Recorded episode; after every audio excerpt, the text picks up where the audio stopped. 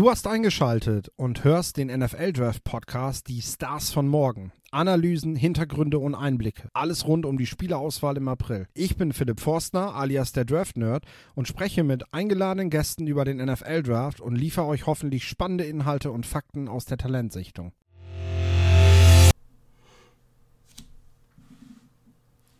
Ja, Lorenz, äh, jetzt haben wir die Defense hinter uns gebracht. War war ein Fest. Also hat mir echt Spaß gemacht, mit dir zu fachsimpeln, ähm, das, Ganze, das Ganze zu diskutieren. Wir haben verschiedene Meinungen eingebracht. Teilweise sind wir uns aber auch recht ähnlich da. Ähm, ich habe auf jeden Fall noch was mitgenommen für mich, viel gelernt. Nochmal wieder reingeguckt, nochmal wieder, ja, teils neu bewertet, auch einfach geschaut. Wo habe ich vielleicht noch was übersehen? Und es ist einfach spannend festzustellen, ja, wie verschieden doch die Meinungen sind, obwohl man sich intensiv damit beschäftigt. Und ähm, ja, wir haben das ja im letzten Mal schon, schon gesagt. Die Folge könnt ihr übrigens gerne nachhören, wenn ihr das jetzt hört. Zwei Teile haben wir da gemacht. Äh, wir haben beim letzten Mal schon gesagt, in einem NFL War Room, so heißt es ja vor dem Draft, geht das wahrscheinlich gar nicht großartig verändert zu. Also auch wenn man nach außen hin gern so eine einhellige Meinung trägt, ist es doch eigentlich so, dass ganz viele verschiedene Charaktere und Bewertungen reinkommen. Äh, Stelle ich dir gleich als erstes die Frage, so, wenn wir jetzt auf Angreifer schauen, Skill Positions haben wir dabei.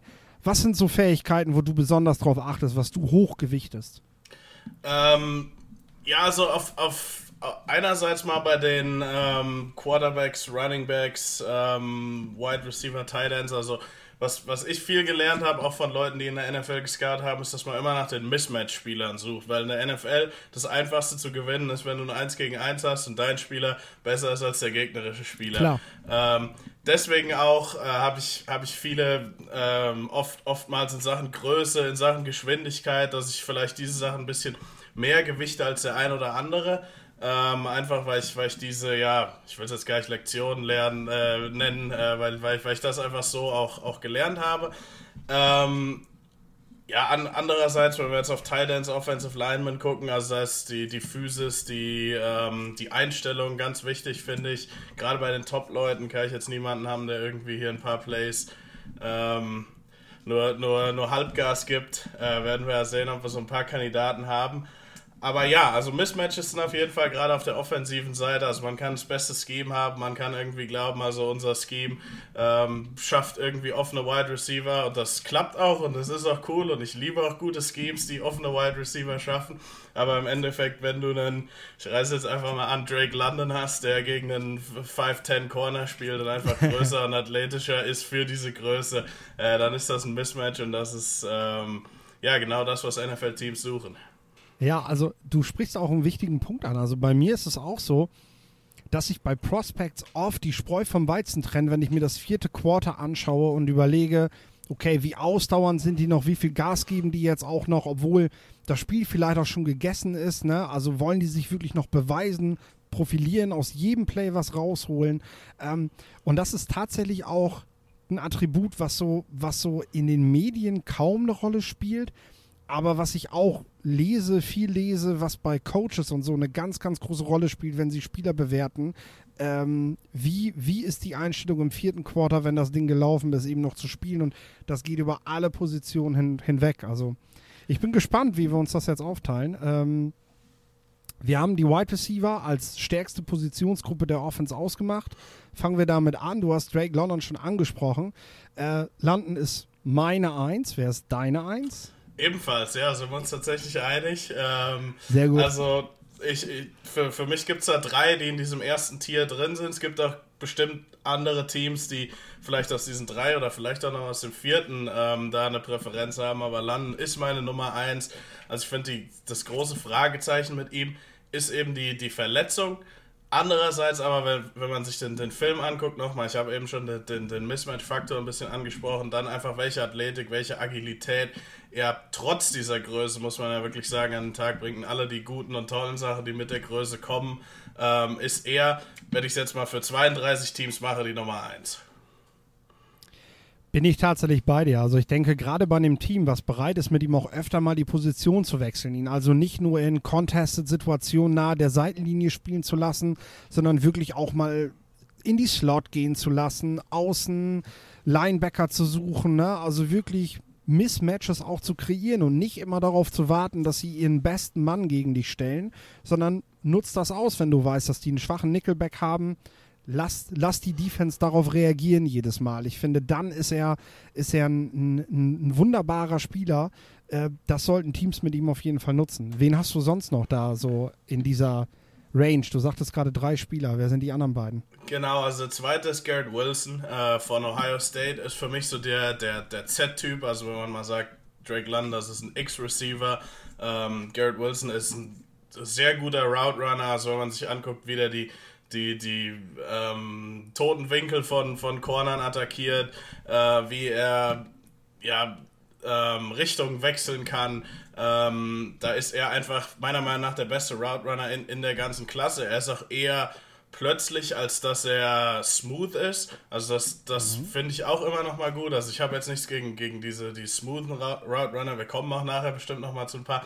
Aber diese, die, diese plötzlichen Cuts, die in Garrett Wilson kann, ich denke mal, das, das wird relativ schnell sich in der NFL zeigen. Er zeigt auch die Physis, obwohl er nicht der allergrößte ist. Er schafft es auch in äh, Contested Catch Situationen, da den Ball in der Luft zu gewinnen. Und dann als drittes habe ich Jameson Williams, den Speedster von Alabama, weil ich einfach sage, in der Offense, die den Quarterback hat, die wirklich auch tief attackieren will, ähm, ist sein Speed einfach, ja, wieder ein Mismatch. Und nicht nur ähm, in den Big Plays, die er selber kreieren wird, sondern auch in all dem, was er für ähm, seine Teammates eröffnen wird. Also es könnte sein, dass, dass Jameson Williams zu, zu so einem typischen Fall wird, ey, als Rookie, warum fängt er nur 700, 800 Yards? Aber man muss sich eben trotzdem, wenn man sich den Film anguckt, wie viel, wie sich andere Teams wirklich auf diese Geschwindigkeiten, auf diesen Speed von ihm einstellen äh, müssen, denke ich mal, dass es wie gesagt, in einem richtigen Scheme, Beispiel, was weiß ich, vielleicht die Chiefs, vielleicht die Packers, äh, kann der ein, unglaublich wertvoll sein und möglicherweise für solche Teams eben auch der, der Nummer 1 Wide Receiver in der ganzen Klasse.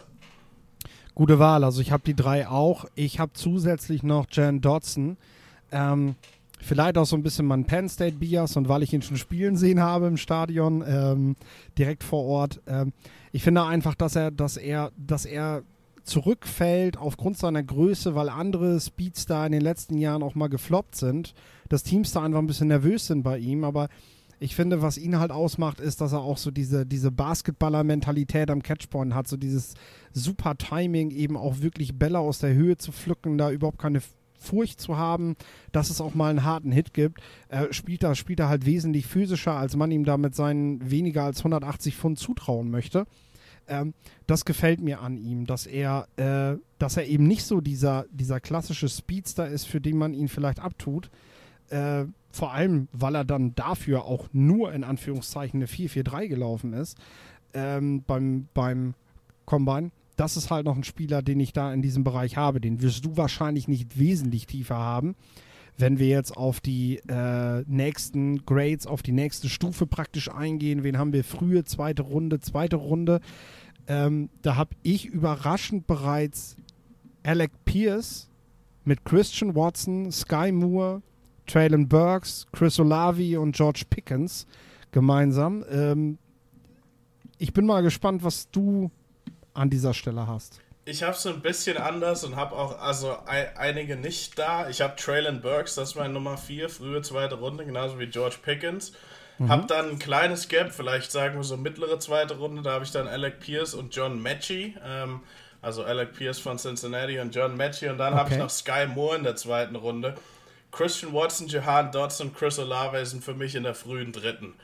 Ähm, kann ich auch gerne darauf eingehen, warum. Ähm, bei Christian Watson, super Senior Bowl, keine Frage, super Testing. Mir reicht es auf dem Film nicht ganz. Äh, und vielleicht okay. falle ich da in diese, in, in, in diese, in diese ja, Falle rein, ähm, das, den Senior Bowl zu wenig zu bewerten. Aber auf, auf dem Film hat er Probleme in Sachen Route Running, die man beim Senior Bowl zum Teil gesehen hat. Aber wie viel ähm, will, will, will man da wirklich reinstecken? Also ich finde trotzdem, ich, also er, ist, er kommt wahrscheinlich in die, in die Top 64, wenn, wenn ich die jetzt alle ranke, also wenn man in der zweiten Runde nimmt, finde ich, ist das ein gutes, ein, ein, gutes Pick, weil er eben Größe, Height, Speed und so weiter mitbringt. Bei Jahan Dotson habe ich die Sorge, dass er limitiert auf eine Slot-Rolle ist, was okay. auch in der richtigen Offense äh, wertvoll sein kann. Aber es ist immer noch in Anführungszeichen nur ein Slot. Das ist so ein bisschen, ich glaube, wir hatten letztes Mal die Diskussion, er ist halt nur ein Nickel. Ähm, und bei Chris Olave, also der, ich sehe ihn halt eher so als zweite, dritte Option in, in, in einem Passing Attack. Also ich bin auch, ich, ich, ich, also du hattest ihn ja auch in der zweiten Runde, genau. Ich sehe seh ganz viele Leute, die in der ersten Runde haben, sogar in den Top 15. Das ist mir einfach zu viel für jemanden, der physisch, finde ich, ähm, ja, eigentlich unterdurchschnittlich ist, der zwar guten Speed hat, der ein guter Route Runner ist, eher smooth als Sudden.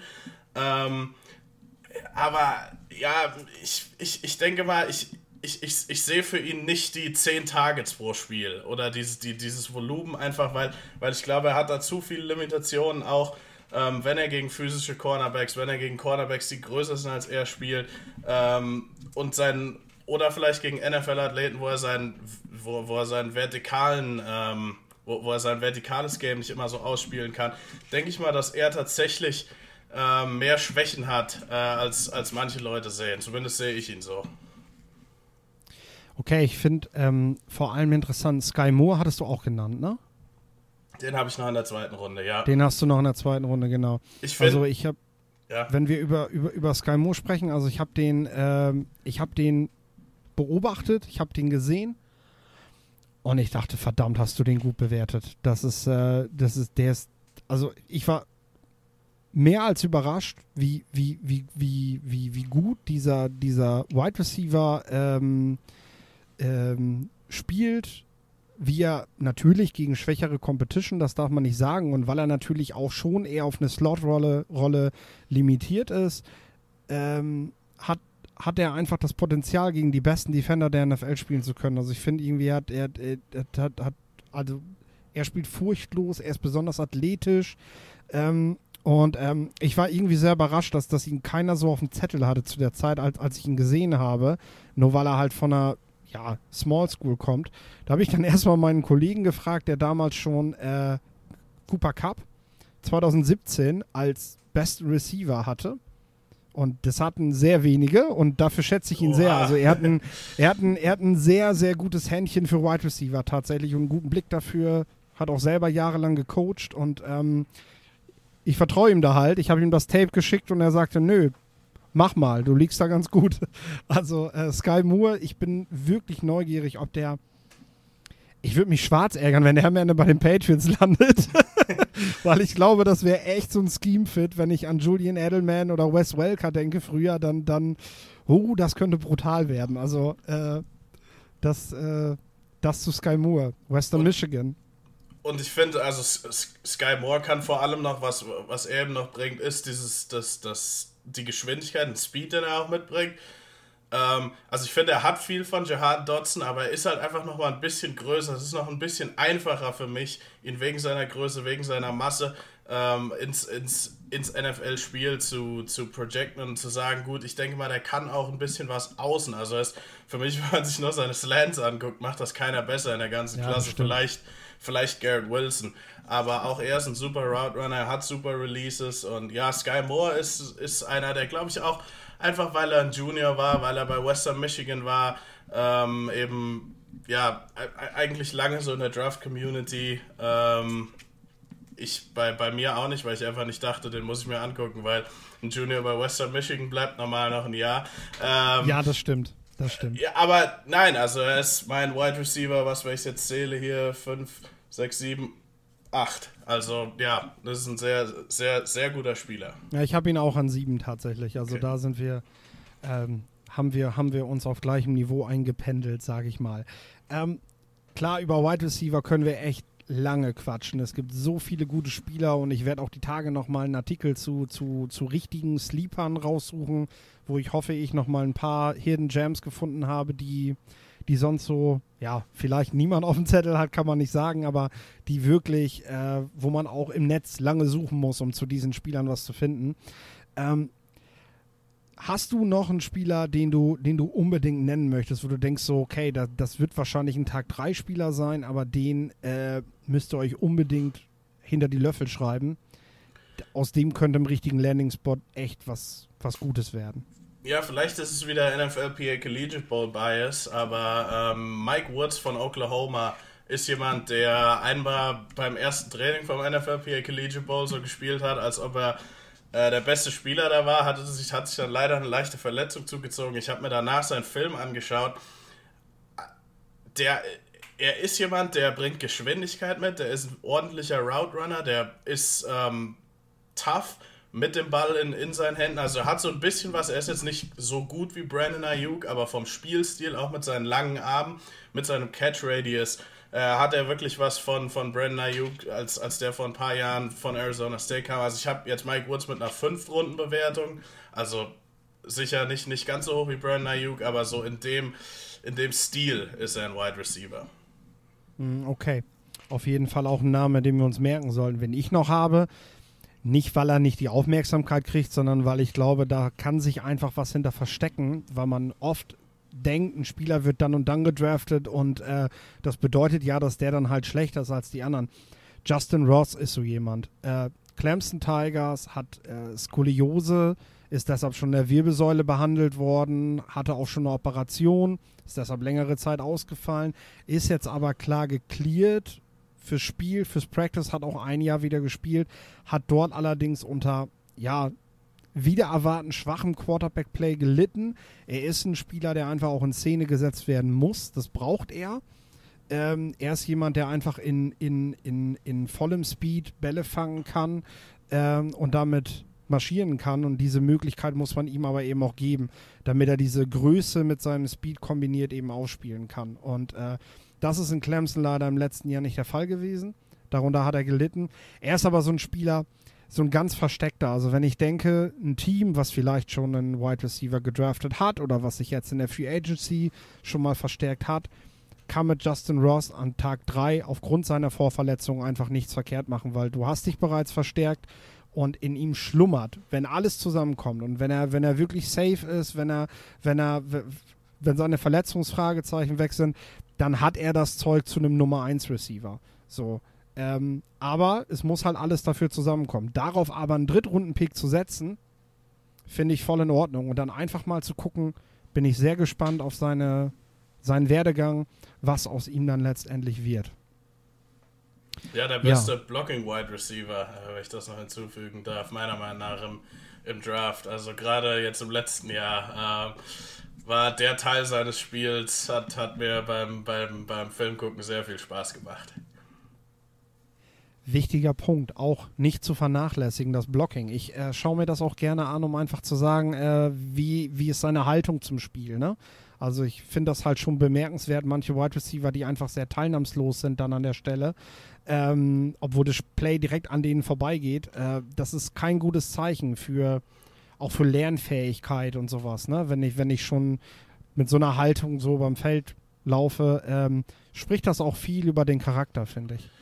Eben, und ja. ähm, ich sage, ich nenne es jetzt mal in Anführungszeichen Außenstehende, können sich da irg irgendwie so viel drüber aufregen, wie sie wollen. Im Endeffekt mögen das Coaches auch einfach nicht. Das ist ein ganz einfacher äh, Punkt, wie, wie man auf die Bank gesetzt werden kann. Ich, ich weiß nicht, wer vor ein paar Jahren ähm, Hard Knocks geguckt hat, wo Anthony Lynn ist jedes Mal zu seinem Offensive Coordinator gegangen, hat gesagt, werft den Ball zu Keenan Allen, weil Keenan Allen blockt. Und ähm, sicher hat Keenan Allen auch andere äh, Qualitäten, aber auch ein Brandon Ayuk letztes Jahr ist im Prinzip für drei, vier, fünf Wochen gebencht worden, weil er nicht vernünftig geblockt hat.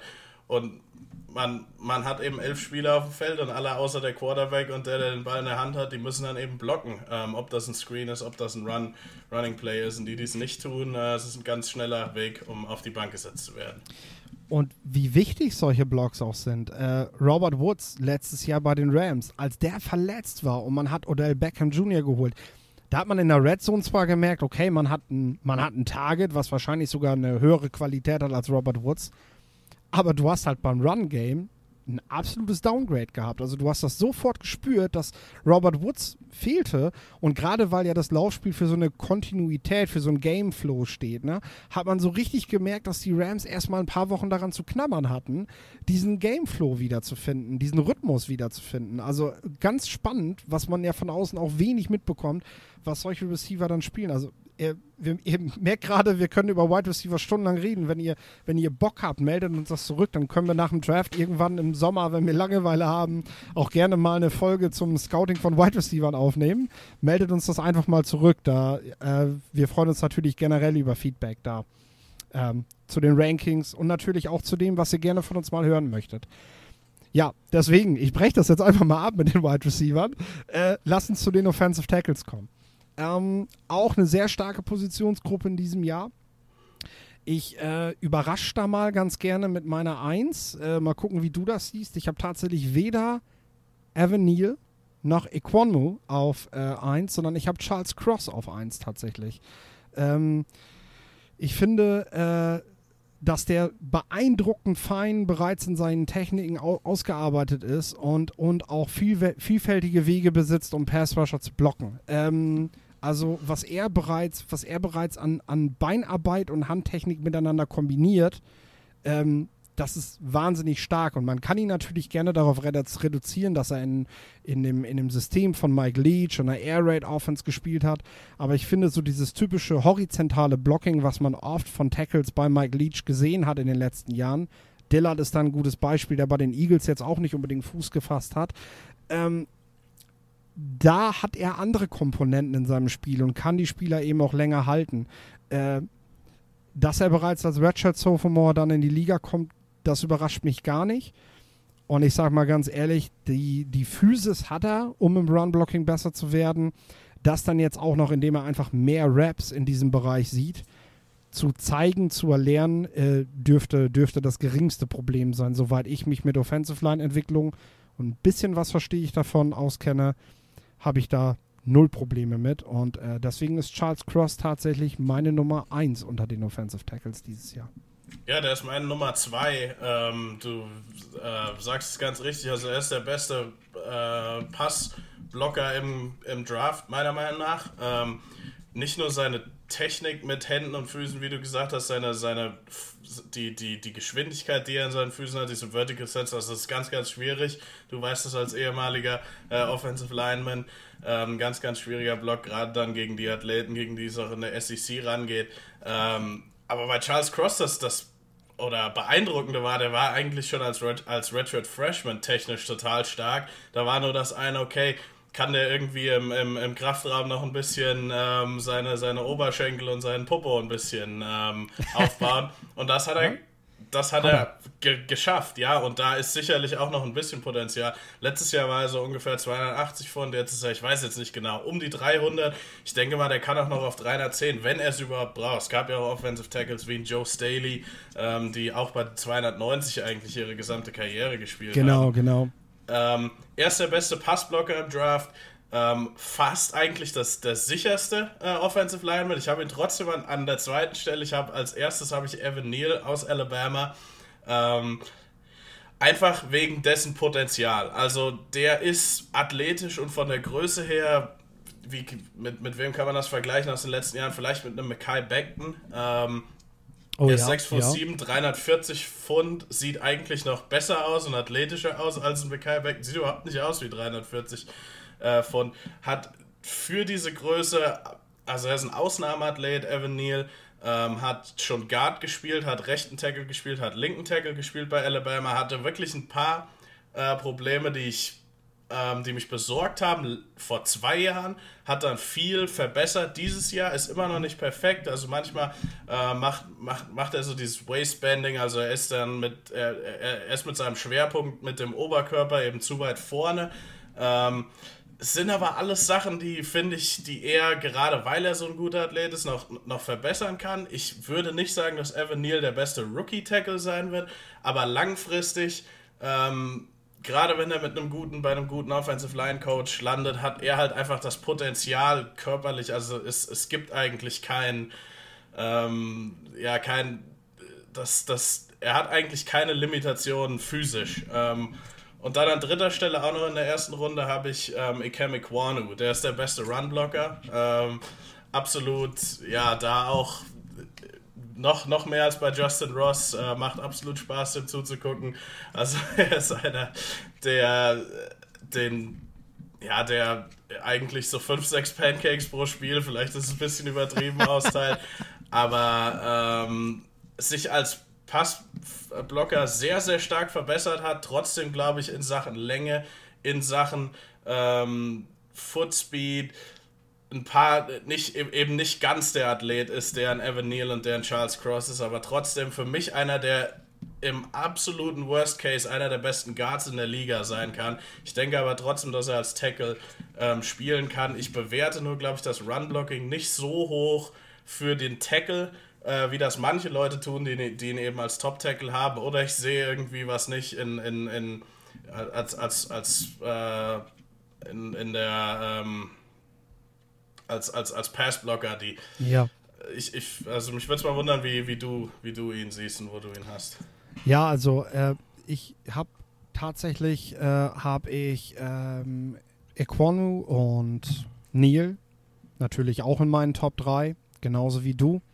Ähm, um einmal zu Neil was zu sagen, ich glaube, diese ständigen Positionswechsel, die haben ihm nicht geholfen. Das hat mir, das hat mir nicht gefallen. Das sieht man auch im Tape. Es gibt Spieler, ähm, vergleichen kannst du das, wenn du so die Seite wechselst ähm, mit, ähm, ja, wie ein Sprinter, der bei der Startposition praktisch seinen Block ändert. Der stellt ja seine Füße nach einer bestimmten Position, stellt er die ja auf. Ein Offensive Lineman hat auch seinen Stance und stellt den halt so.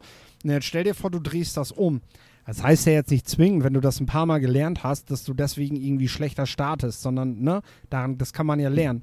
Aber es gibt Spieler, die mit so einem Wechsel eindeutig besser zurechtkommen als andere. Und äh, Neil hatte ich den Eindruck, ist nie so richtig damit, damit zufrieden geworden. Also ich würde ihn jetzt auf jeden Fall mal auf eine Position sich festspielen lassen. Wahrscheinlich sehe ich ihn da sogar eher auf der rechten Seite, da hat er mir besser gefallen. Ähm, und äh, das, das ist aber das, was man in Zukunft tun kann. Lass ihn wegen mir auch links spielen, aber dann lass ihn da spielen und mach nicht wieder diese Spielereien. Bei Penny Soul hat man das im letzten Jahr auch gesehen. Das ist einfach nicht gesund. Es sei denn, du hast Tackle. Da kommen wir gleich noch zu, zu einem, der sich das von vornherein zutraut und der das auch schon alles gezeigt hat, dass er diese Wechsel hinkriegt. Zu Equanu, ja, es gibt halt Teams, die, die, die, die, die, die Core, die, die krasse Stärke halt einfach höher bewerten als andere. Ich fand das letztes Jahr auch mit Tevin Jenkins äh, spannend. Einige haben den als überragenden Offensive Tackle bewertet, andere haben den nur in Anführungszeichen als Guard gesehen. Auch jetzt ist bei den Bears gerade die Diskussion darüber, ob man den überhaupt noch als Tackle spielen lassen möchte. Ich sehe bei Equano eine höhere Reichweite als bei Tevin Jenkins im letzten Jahr und das ist ja letztendlich das Entscheidende. Da kommt es auch nicht auf Armlänge an, sondern wie erzielst du Reichweite in deinem Spiel und das kannst du natürlich auch mit, mit schneller, zügiger Beinarbeit, mit hoher Beweglichkeit erzielen und nicht nur mit Länge so im Körper. Das kriegt er hin. Also sehe ich auch, dass er auf jeden Fall Tackle spielen kann und auch sollte, weil das hat einen höheren Wert für, für sein Team und ich sehe da überhaupt keine Probleme. Aber es gibt natürlich Teams, die wollen leichtere Offensive Linemen haben, weil sie auch einfach viel mit Outside äh, und so spielen und da ist er wahrscheinlich eher weniger gut drin aufgehoben. Ähm, wenn ich mir vorstelle, so ein Tyler Linderbaum spielt irgendwann mit ihm im selben Team, der wird einfach bei ihm bei, bei Screenplays, wird der wahrscheinlich links links noch dran vorbeiziehen nach dem Snap. So. Äh, und da hast du natürlich wenig mitgewonnen. Also äh, das sehe ich tatsächlich so. Wenn ich weitergehe, bin ich als nächstes eben bei Bernhard Reimann. Und das ist äh, äh natürlich auch ein bisschen Bias. Ich habe ihn jetzt persönlich kennengelernt. Er ist ein super netter Typ. Er ist so fokussiert auf das, was er davor hat. Äh, man merkt auch seine Reife. Er ist halt ein Jahr bis zwei älter als die meisten Draft Prospects und das, das fällt auf. Er hat halt einfach schon ein bisschen was mitgemacht und ist einfach schon wesentlich bodenständiger und gesetzter in seiner ganzen Art. Das ist aber natürlich auch ein Vorteil, weil viele Offensive Line spielen ohne weiteres bis ihre mit 30er hinein und noch länger. Also wird das bei seiner Position wahrscheinlich eher weniger eine Rolle spielen, dass er bereits äh, dann zum NFL-Start 25 Jahre alt ist. Ähm, ich habe ihn auch gefragt, was er zu einem Positionswechsel sagen würde, wenn er die Tackle-Seite wechselt. Ne? Hat, er gesagt, hat er gemacht. Das kann er und er ist auch so athletisch, dass er beides auch trainiert. Also dass er, dass er das relativ reibungslos fertig bringt. Auch wieder ein Vorteil für seine Bewertung auf jeden Fall. Und ich finde, er gehört zu diesen leichtfüßigen Offensive Tackeln. Du hast, äh, hast gerade schon praktisch seinen, seinen, seinen Vorgänger vom College genannt, natürlich auch eines seiner Vorbilder von der Central Michigan, ähm, Joe Staley. Äh, äh, zu dem er natürlich aufschaut und ähm, das passt zu seinem Spiel. Also er ist natürlich bei Outside Zone, Inside Zone Runs, wo man ihn auch im zweiten Level sehen will, ist er genau der Richtige. Ähm, ich will ihn da einfach nochmal bewusst hervorheben, weil äh, wir finde ich, auch in Deutschland, auch in Österreich und so im deutschsprachigen Raum einfach die Aufgabe haben, unsere, unsere Homegrown-Player da so ein bisschen zu pushen und einfach auch so ein paar, so eine gewisse Star-Mentalität hier auch zu schaffen. Und äh, Bernhard Reimann ist ein Spieler, der das auf jeden Fall verdient. Und äh, ich hoffe auch, dass ich den Kontakt zu ihm halten kann, wenn er dann jetzt Profi wird und er bleibt hoffentlich genauso bodenständig wie bisher und äh, wir werden ihn vielleicht noch ein paar Mal mehr hier hören. Absolut, also ich habe ihn auch in der zweiten Runde. Ähm, super Athlet, auch einer, der total stark gegen Inside Moves ist, äh, finde ich, was, was auch immer einfach äh, eine, eine, gute Technik, ein gutes Verständnis davon zeigt. Ähm, gegen, gegen, gegen den Outside Rush, ich finde, da hat er noch ein bisschen Potenzial. Das ist aber meistens, das, das ist aber meistens Technik. Weil die Athletik, wie du schon sagst, hat er. Also ehemaliger Tight End hat dann, glaube ich, rechten Tackle gespielt, dann linken Tackle. Ähm, ich habe drei Spieler tatsächlich vor ihm. Äh, einer, der, der erste davon mhm. ist Sean Ryan äh, von UCLA. Hat für okay. mich einen total starken ähm, Anker. Äh, einfach seine, seine, seine ja, Core Strength, seine wie, wie er Bullrushes stoppen kann und, und Speed to Power ähm, ist echt total stark. Ich finde, er ist auch ein guter Athlet. Äh, manchmal erzeugt er nicht, nicht ganz so diese, die, die, diese Länge äh, wie ein Ike Mekwanu, was, was du eben beschrieben hast. Ähm, das ist so ein bisschen sein Manko. Ich finde, im Run-Game ist er okay. Viele Leute sehen er als Guard. Für mich hat er genug Athletik, ähm, genug ist, ist er auch technisch stark genug und er hat eben diese Stärke, ähm, obwohl er jetzt nicht der allergrößte ist, ähm, um Tackle zu spielen. Dann danach habe ich Tyler Smith äh, von Tulsa. Der hat sicherlich vor allem als, als äh, Passblocker noch das ein oder andere, äh, was er noch verbessern muss. Wahrscheinlich eher so ein Redshirt-Typ. Aber die Flashes, die er zeigt, wie stark seine Hände sind, ähm, wie gut sein Punch ist, denke ich mal, kann, kann ich ihn relativ früh, ähm, also dann eben in seinem zweiten Jahr als linken oder rechten Tackle, wahrscheinlich sogar eher noch auf rechts sehen. Und er ist eben auch einer, wo im allerschlimmsten Fall ist, wird er für mich ein sehr, sehr guter Guard werden. Ähm, dann einer, der wird kein Guard sein, den ich noch davor habe, ist Trevor Penning von Northern Iowa. Der hat die rohe Stärke, auch ein Superathlet, wie ja irgendwie alle, die von Northern Iowa kommen, ähm, nicht nur die Offensive Linemen er, er, er bringt so dieses Nasty mit, äh, manchmal ein bisschen viel. Es gibt ja diesen einen Rap, wo er den, den Pass Rusher Desmond Ritter in die Beine schmeißt beim Senior Bowl. Das brauchen wir dann nicht, äh, weil dadurch verletzt du nur deinen Quarterback. Aber alles andere äh, ist, hat, hat er eben genau diese diese Toughness und genau diese Dinge, die auch Coaches gern sehen. Ich denke auch, er hat hier und da noch ein paar Dinge zu verbessern, ähm, was, was die Technik angeht. Da ist tatsächlich ein, Reimann bei den beiden, äh, die ich jetzt eben genannt habe, Smith und Penning, davor, äh, was, was, die, was die, die Technik anbelangt. Aber auch bei Penning, was eben die, die, die Physis und, und die Athletik angeht, äh, ist er jemand, der wahrscheinlich erst in seiner zweiten Saison, aber dann auch ein, ähm, ein NFL-Tackle sein kann. Trevor Penning habe ich auch in diesem Bereich. Ähm, manchmal ist er mir zu undiszipliniert. Also diese Nastiness, die, die ich auch mag, die auch wichtig ist, die überzieht manchmal. Und damit wird er Probleme bekommen, wenn er keinen Coach hat, der ihn da, der ihn da auch mal zurechtstutzt, wenn das nötig ist. Also ähm, es gibt Beispiele auch vom, vom, vom Senior Bowl.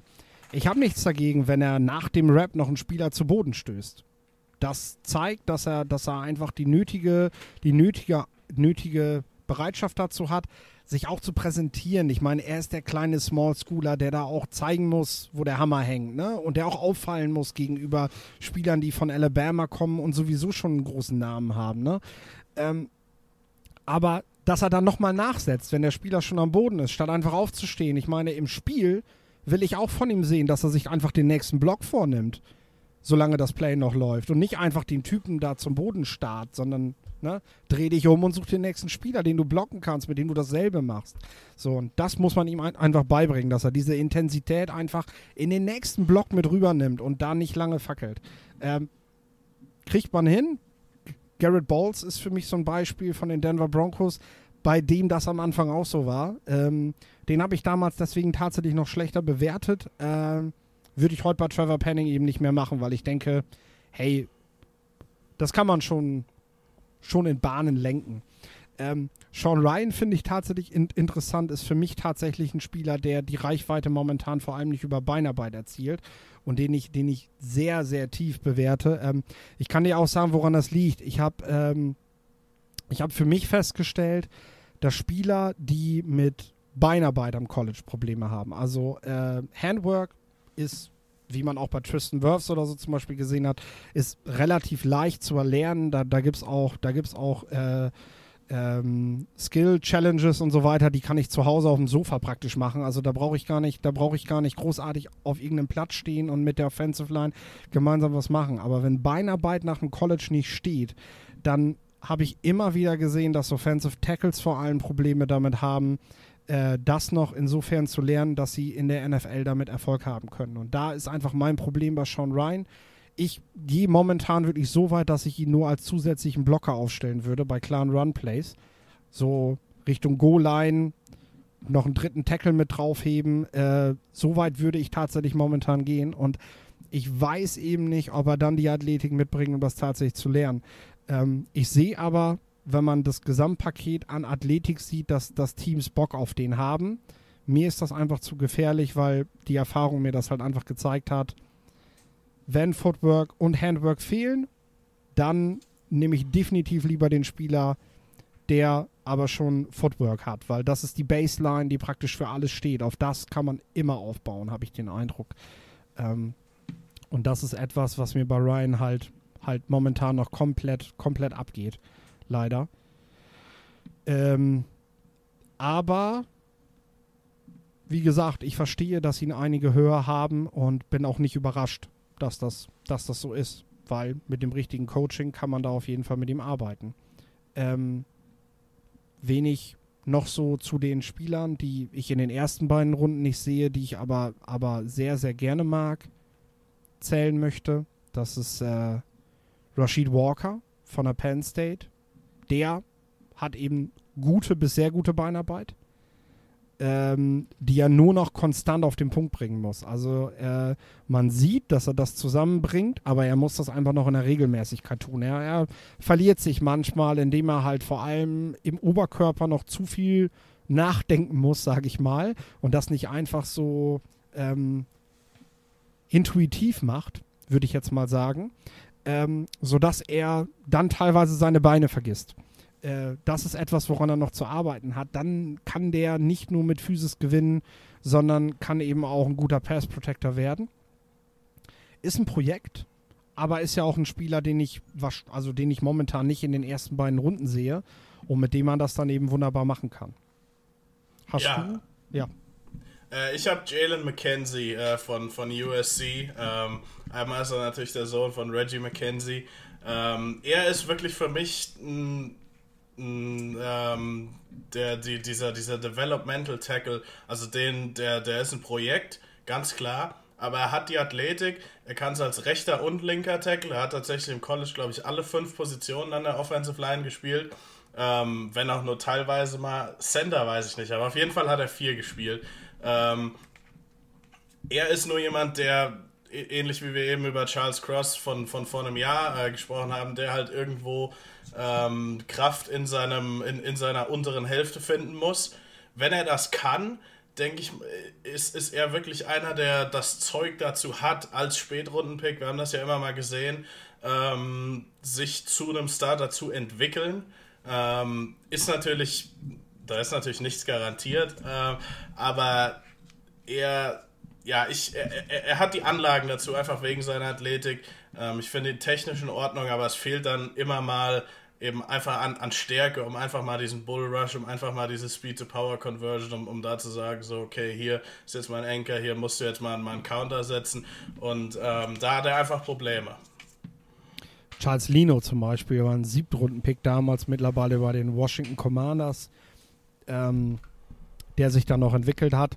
Manchmal braucht es dann eben auch die Lücke, die, die solche Spieler benötigen, äh, damit sie Spielzeit bekommen, weil in der Offensive Line ist die Rotation natürlich gering. Also es gibt einfach kaum eine Möglichkeit, sich auf dem Feld zu profilieren, wenn man als Late Rounder zu einem Team kommt. Aber manchmal kommt eben Talent mit Verletzungspech von dem Spieler, der vor einem steht, zusammen und dann nutzt man die Chance und kann sich dann eben doch durchsetzen.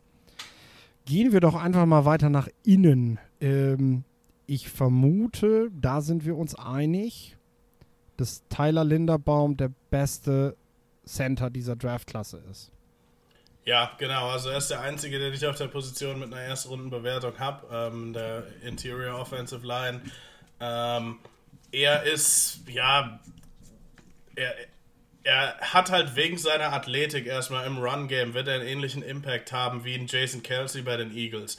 Also ich finde halt, dadurch, dass er so mobil ist und dadurch, dass er so, ich, ich nenne es jetzt einfach mal Range, so, so, eine, so eine Range hat, kann man eben mit ihm so viele verschiedene Dinge machen.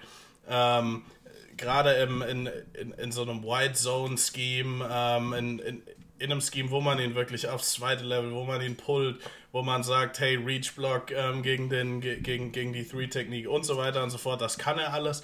In Pass Protection ist er gut, also ich verstehe so richtig, es, es gibt ein paar Leute, die, die haben irgendwie Sorge über seine Pass Protection. Also ich finde, er ist technisch nicht perfekt, aber in Sachen Stärke und in Sachen Physis hat, ist, hat er da lange genug. Ähm, ich finde, er ist ein. Er, er zeigt auch als, als Kommunikator ähm, genug, ist er da jetzt ähm, irgendwie so, dass, dass ich sagen mhm. würde, okay, der ist ein absolut toller und super Leader, vielleicht nicht, aber immer noch, immer noch gut genug. Und er ist halt wirklich, wie gesagt, einer, der für eine Offense so viel machen kann. Äh, ähnlich wie vielleicht ein Jameson Williams auf, auf äh, Wide Receiver ein Mismatch und ein Game Changer ist, kann Tyler Linderbaum für mich meiner Meinung nach im Running Game als Center einfach ein Game Changer sein, weil es wenige gibt, die so eine Athletik haben wie er und die diese Blocks einfach performen können. Das kann halt einfach nicht jeder. Ähm, ja, aber er kann's. Ich habe ihn auch als besten Interior Offensive Lineman. Ähm, trotzdem kriegt er von mir eine frühe Zweitrundenbewertung. Kann ja auch sagen, warum. Ähm, er, wird, er wird nie alleine äh, gegen den Bullrush bestehen können. Dafür ist er mir einfach zu leicht. Das glaube ich einfach nicht, dass er das hinkriegt. Und deswegen ist er, das ist halt wieder die Bewertung von Erst- und Zweitrundentalent. In der ersten Runde will ich, dass jemand variabel in allen Schemes irgendwie spielen kann. Und das ist bei Linderbaum definitiv nicht der Fall. Deswegen kriegt er von mir die frühe zweite Runde, obwohl er sehr athletisch ist. Ich finde, was, was Teams sich überlegen müssen, wenn sie mit ihm spielen, ist zum Beispiel, dass er auch bei Pass Protections einfach mal einen Edge Defender außen aufnimmt. Das klingt jetzt erstmal völlig verrückt, aber äh, das sieht man mittlerweile öfter mal am College und es kann auch etwas sein, was man in der NFL mit ihm gut machen kann, dass der Guard einfach den Interior aufnimmt und man verzichtet aufs Double Team und Linderbaum geht dann einfach, geht dann einfach in dem Moment direkt nach dem Snap nach außen und fängt praktisch den Edge Defender ab, bevor er auf den Quarterback eintrifft. Diesen Speed bringt er mit. Und ähm, genauso sehe ich ihn dann eben auch wirklich als Vorblocker bei, bei Screenplays oder auch bei, bei äh, Outside Zone Plays, wo ich dann tatsächlich sehe, dass er mal um den Left Tackle drumherum, um den Tight End drumherum noch den Vorblock setzen kann, weil er einfach diesen hohen Speed mitbringt. Ähm, Teams müssen das einfach wissen bei ihm, dass er kein Big Mauler ist, der, der sich in die Mitte stellt und da einfach mal eben so ein Nose Tackle aller Vita Vea aufnimmt und sich sagt, den bremse ich jetzt einfach mal aus, bevor der zum Quarterback durchgeht. Ähm, und wenn sie bereit sind, das zu akzeptieren, dann ist er natürlich auch ein Spieler für die erste Runde. Also da gehört er hin, aber eben deshalb kriegt er diese Bewertung. Ähm, sonst habe ich noch Zion Johnson mit einer frühen Zweitrundenbewertung. Äh, Kenyon Green, Jamari Salia, Dylan Parham und Alec Lindstrom habe ich noch überraschend in der zweiten Runde. Das sind meine Kandidaten. Wie sieht deine Liste da aus? Genau, ich habe auch Zion Johnson. Also sein, sein Film ist fast, ja, ich, ich sage das eigentlich ungern, aber sein, sein Film ist fast langweilig, aber es ist eigentlich perfekt für einen Guard, weil er einfach so grundsolide ist mit seiner Technik. Der ist ein, der, der, der kann Leute im Run-Game bewegen, der, im, im, im Pass-Rush kommt kaum jemand an ihm vorbei, hat einen super Senior Bowl gespielt für mich auch zweite Runde, den draftest du. Der kann sofort für dich als linker Guard start, äh, äh, ein Starter sein. Äh, Kenyon Green habe ich dann auch, also wir haben tatsächlich die Top 3 sind gleich. Ähm, er ist so ein bisschen eher Athlet, hat ähm, und vor, vor, allem hat er diese, diese rohe Kraft.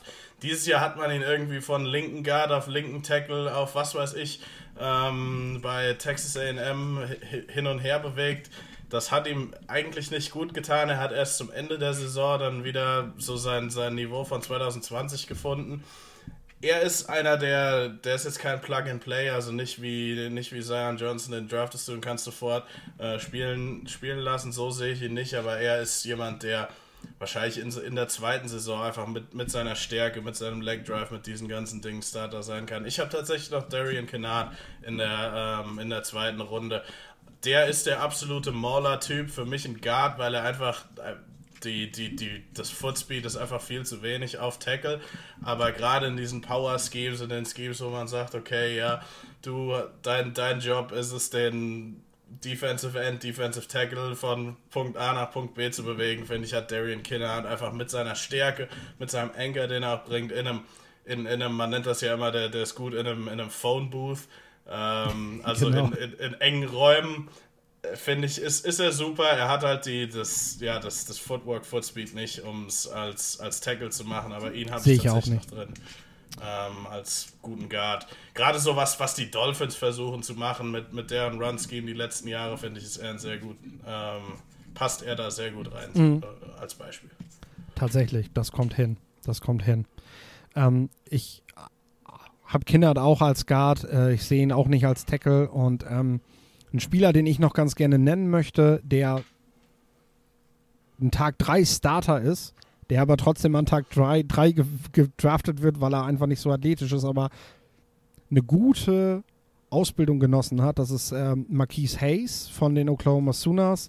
Bill Badenbow ist einfach eine Koryphäe auf seinem Gebiet, also ein, ein wahnsinnig guter Offensive Line Coach. Wenn wir gucken, wer in den letzten Jahren von den Sooners kam und in der NFL gespielt hat, egal wann sie gedraftet wurden, egal, egal wie talentiert sie waren, als sie, also wie athletisch sie waren, als sie vom College kamen, sie waren fast alle Plug-and-Play-Starter und ähm, Marquise Hayes ist jemand, ich sehe nicht das Potenzial, deshalb glaube ich, und, und natürlich auch nicht den Positional Value, wenn man so gerne möchte, bei einem Guard, dass er da rechtfertigt, einen Tag 2 Pick auszugeben. Aber wer, wer noch einen Guard braucht, und ähm, ansonsten auch relativ gut besetzt ist in der Offensive Line, hat mit Marquis Hayes nichts falsch gemacht, denn unterm Strich gilt ja, ähm, du brauchst keine exzellente Offensive Line, um in dieser Liga Erfolg zu haben, du brauchst einfach eine gute. Und da kann Marquis Hayes einfach das nötige Loch stopfen, was du da noch hast, damit du, damit du eben diesen Step nach vorne machst. Ähm, und da an Tag 3 eine Verstärkung sein, die du suchst. Ja, ich habe Jason Hines äh, von LSU. Äh, wenn man sich das erste Mal so anguckt, sie, ist, sieht er so aus wie der typische Mauler. Also der ist so, so ungefähr breit wie hoch.